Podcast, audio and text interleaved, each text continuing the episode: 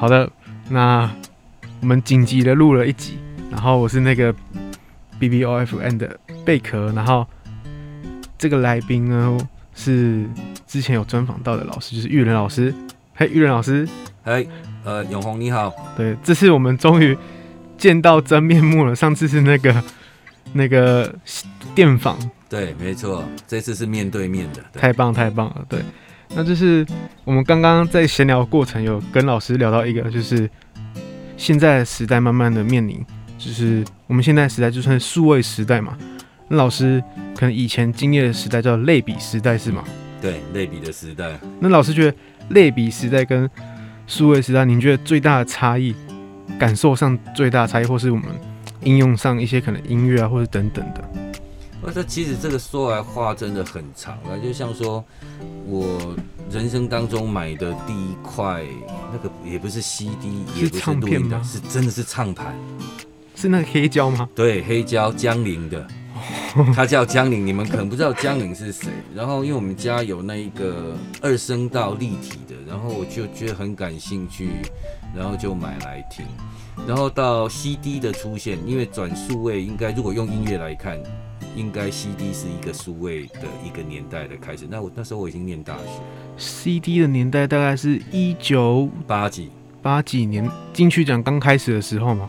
嗯，我不太清楚金曲奖什么时候开始，大概我只知道说大概是在民国，我永远记得大概是民国七十五年，我买了人生当中的第一块 CD，哦，三百块，录音录音带只要一百二，对 对，老人家开始在讲老人话，但是。他给了我一个很大的一个，就像刚才主持人永红你提到的，类比跟数位有什么差别？嗯嗯，我从来没有听过那么清晰的声音，就是从 CD 听到。那一开始觉得很迷恋在那个 CD 数位的声音，就是哇，怎么那么清楚，那么清晰？我我从来没有听过那么的颗粒状的东西。但是后来老老师，您说颗粒状是那个类比的东西，是让你感受到有 CD 哦，CD 哦，数位数位让我感觉到就是很颗粒状，但是它是很清楚的，应该讲说它很清楚。但是又听了一阵子之后呢，你会觉得说，哎，跟朋友在聊天说，哎，你你会不会觉得 CD 少了一个什么东西？那我们就开始在想，然后我们就开始去看，哦，原来如果从波形来看的话，类比的声音其实它是圆弧的。嗯，它是整个曲线的，但是如果用这一个 CD 来看的话，它可是小锯齿，很小的小锯齿。那后来我们终于知道差别，温暖的一个问题。CD 它很清楚，甚至它的动态啦或什么那些也许都不错，可是它就是在那个温暖的部分，特别是人声的时候，有时候我们用台语讲叫骂声。是处理起来的感感觉吗？感觉，对对对，这是音乐上面的了。嗯、对对对，我可能好像讲太长了。没关系，没关系，老师老给讲长一点没关系。对啊，这这这是我真的一个很大的一个感受。是。然后，如果你再讲，如果我们进入到像现在都用 Web 档或者 MP 三档的时候，嗯，我发现那个又更更不一样。现在东西好像都都一直在简化，然后。像像我自己录音，就慢慢变成一台电脑，一个一个 USB 的麦克风就解决了。是啊，这是我们刚才在闲聊的时候，对对对，你说我也我也很好啊，这样你们可以啊，我在那边处理的一大堆，然后界面卡什么的一大堆在那边用，有时候好像不见得出来的东西比你们的好。但是现在好像也越来越多是我们年轻，就是这个时代的人，好像因为我我是觉得流行这个东西它是会变的嘛，嗯，然后。很多以前的流行还会慢慢的在被拿出来，又再次流行。那像我，我现在以前遇到蛮多，就是可能有些录音反而想再更繁琐一点，就是有点像是回到以前的那个状态。那因为我对那个年代是不熟悉，所以想请教之老师，你们那时候就是可能十年前或是二十年前录音，大家都是怎么处理的？我这个如果二十年前可能已经太长，如果说以十十几年前，其实呃，可能我们会拿着一个怎么讲，反正就是一个收音的一个器材，嗯，然后接上指向性的一个麦克风。那如果可能，呃，background music 的部分就是背景音乐的部分，也许可能就是从那一个电钢琴。数位钢琴或是所谓的这些 keyboard，就是直接这样连着，那透过界面卡进到电脑里面，对吧？然后重新我们再去做这些呃叠轨啊，或是剪辑等等的这些动作。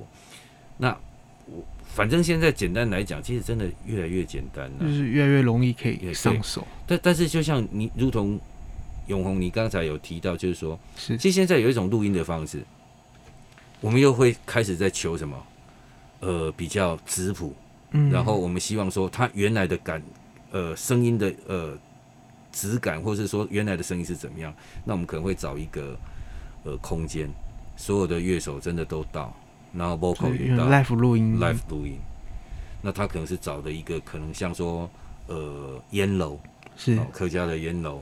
那也许他可能找一个旧仓库，那在不同的空间里面，它就会处理出来不同的感觉。不过，不过，我觉得那个不叫复古啦，因为反正不同的年代历史，它是一直在演进，一定是跟一些过去的元素，然后结合在一起 mix，然后重新再出发。所以说，呃，特别像说，呃，比较后现代的年代，大概都是一些拼贴嘛。嗯。那我们就会找很多的元素来做相关的拼贴。音乐上也是啊，新跟旧的一个蹦在一起，放在一起，combine 在一起，它也是一种。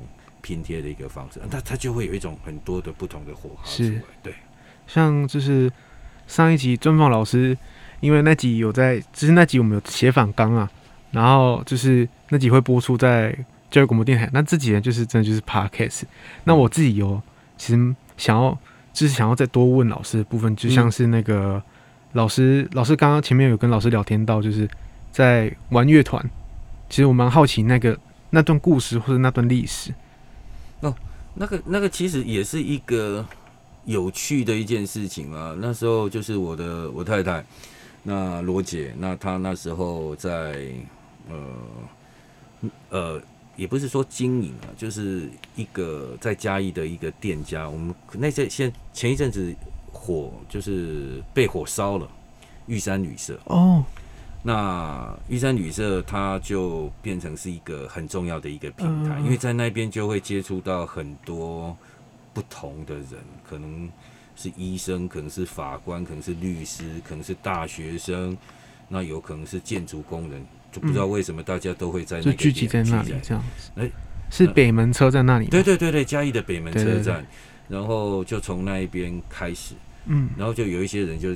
有时候就会拿着吉他在那边唱，唱久了之后，哎、哦，谁会打鼓，谁会贝斯，哎，后来我们就把它凑起来，就组一个团。对啊，那时候就是如果我们不要谈到大学，就是比较近的这一这十几年前，嗯、那时候我们就组了一个叫大忙人的乐团。大忙人，为什么叫大忙人？因为大家真的都很忙。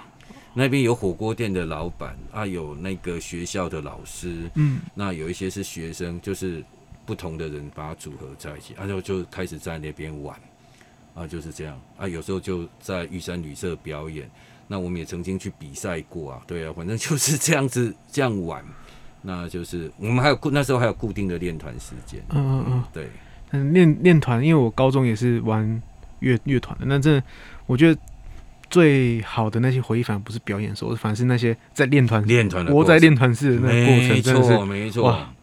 虽然有时候很闷，但是就是很爽这样子。还会很还会吵架，对，那鼓手少点了一个音，每一次都少点了一点 这个样子，然后后面人就会不爽，对，就是大家都要调调调啊，对对，哎，你有没有练琴啊？什么什么？对对对对对，就是那种感觉。然后其实到现在，其实我们大概已经像我们已经像我来到了台东，那有些人可能已经在屏东，那有些留在家里，其实。偶尔我们还是都会稍微聚一下，聚一下，对对对，对，那就是呃，我们刚刚老师有提到点提到，就是哎、欸，每个年代其实都有每个年代我们自己要去学习、去去看的东西。那就是想再问老师，就是哎、欸，就是你觉得现在数位的时代以及在类比时代成长过程的人，是我们要怎么去怎么去成长，怎么去看这些已经变化的东西？这样子，嗯，对我来讲，其实。呃，就如同刚才在讲，历史它就是一直在演进哦。那历史在演进的一个过程当中，当然用人的生命来看，正常来讲，可能现在大概都可以花呃，人的寿命大概有八九十岁。嗯，那用这样来看，其实我们会跟不同的年代同样的一个时间点，会有不同的年代的人，同样相处在这样的一个空间里面。那就如同刚才永红提到的，那像我，我可能就是一个类比时代的人，是哦。那可能永红他从一出生，大概就是一个数位年代的人。那那其实这个很有趣哦，我觉得人，呃，如果我们很认真的去讨论这一件事情的时候，我觉得人生很有趣的地方，就是在同一个空间，在同样的时间，你可以跟不同的出生。呃，年期的人碰在一起，那就会有很多很多的这些互动、火花，甚至是有很多不同的一些意见上面的呃分歧等等的这一些。那这些这些事情，我觉得让这个世界更加的多元美丽。嗯。但是讲真的，如果什么叫做成长，就是对我来讲，我一个类比的年代的人，那对我来讲，很多。数位年代上面的东西，例子像电子商务、网络上面这个东西，其实一直到我念完博班都没有这些东西。我我永远记得 Windows 出现的时候，已经对我来讲已经是一九，好像九六还是九六年吧，接近我出生的年份。对，没错。所以我们是被逼着一定要去学习。是。那。所以我要想说，数位的年代类比过渡到数位年代的人，那我要学的就是数位的这些东西。可是回过头来，像永红这样年纪的人，那你们一出生，数位的这些东西，网络的这些东西，其实你不用学习，本来就是在你们的生活里面。可是反而像一些我刚才就提到的，像文化性的东西，或是说你们怎么去截取一些相关的。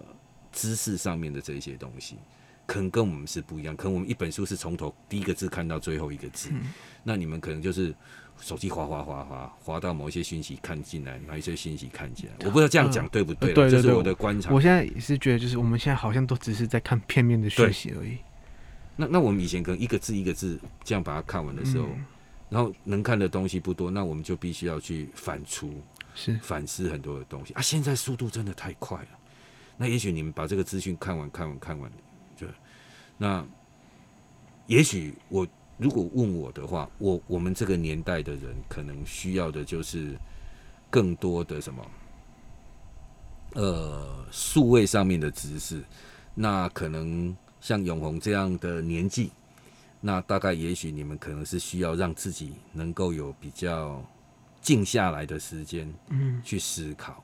那当然，我觉得最重要的不不管是哪一个年代，我觉得都要有一个共同的信念，不要排斥不同年代的人的声音啊，或是他们的想法。其实我觉得这个是很重要，不要说老的倚老卖老啊，然后年轻的 觉得啊，你们老的这东西尽谈谈过去。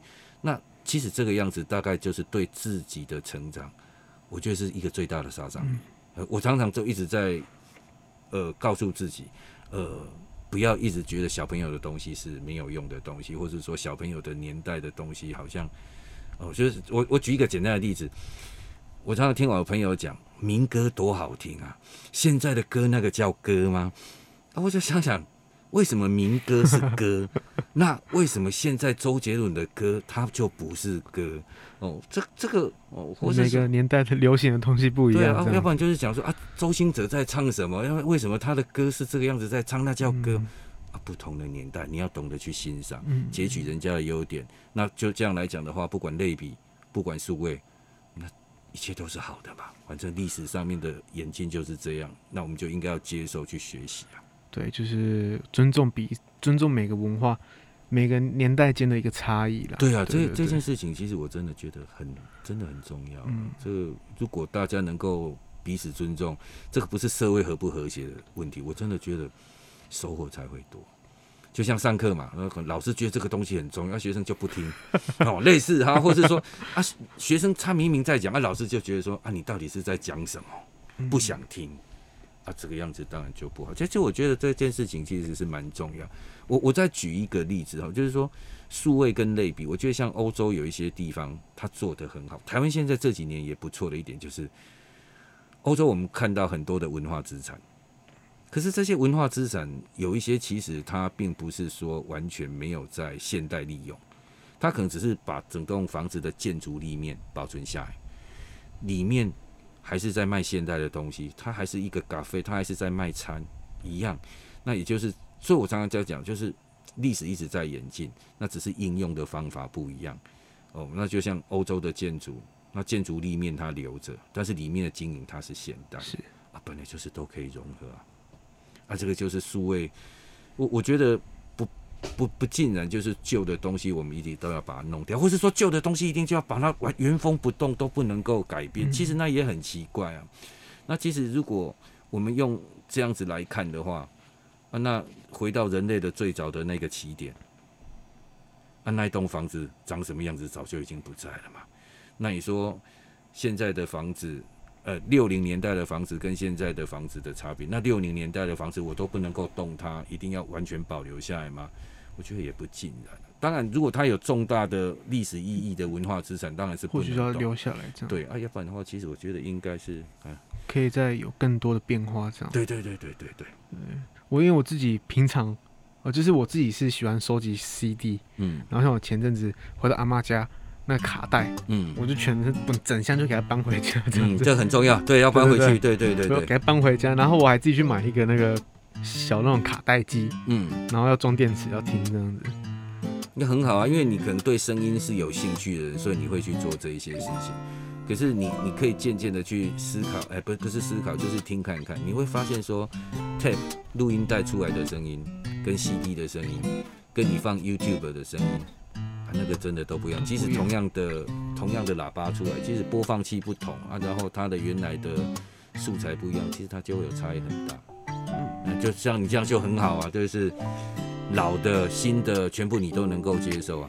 因为我自己蛮想要再多听听那些，像我自己现在的，我现在在台中租的地方，我就虽然我没有黑胶唱片盘，那是唱片盘吗？老师那个机器啊？哦，唱片机，唱对对，对唱片机。然后是我是是希望存钱可以买啊，那我因为我自己会固定去买那个黑胶，嗯，然后像我有一片就给它粘在那个 那个墙壁上。那很好啊，对啊，啊，因为它其实也是一个很好的装装饰品，反正就是如果你喜欢的话，其实我就觉得不要去排斥什么，这样就对了，就是去吸收啊，然后不喜欢的也没关系，但是不要排斥。对我，我觉得你讲到重点了，就是说不喜欢没关系啊，但是至少不要排斥嘛，嗯、但是不要因为一开始，因为有时候你如果一排斥，是你连接触的机会都没有，没有，对啊，啊，至少哎。欸试过了，他觉得不 OK，或是觉得自己没不喜欢、没兴趣，那就不要勉强自己也没关系。当然，本来就是这样，多元的社会本来就是要尊重彼此，那当然对啊。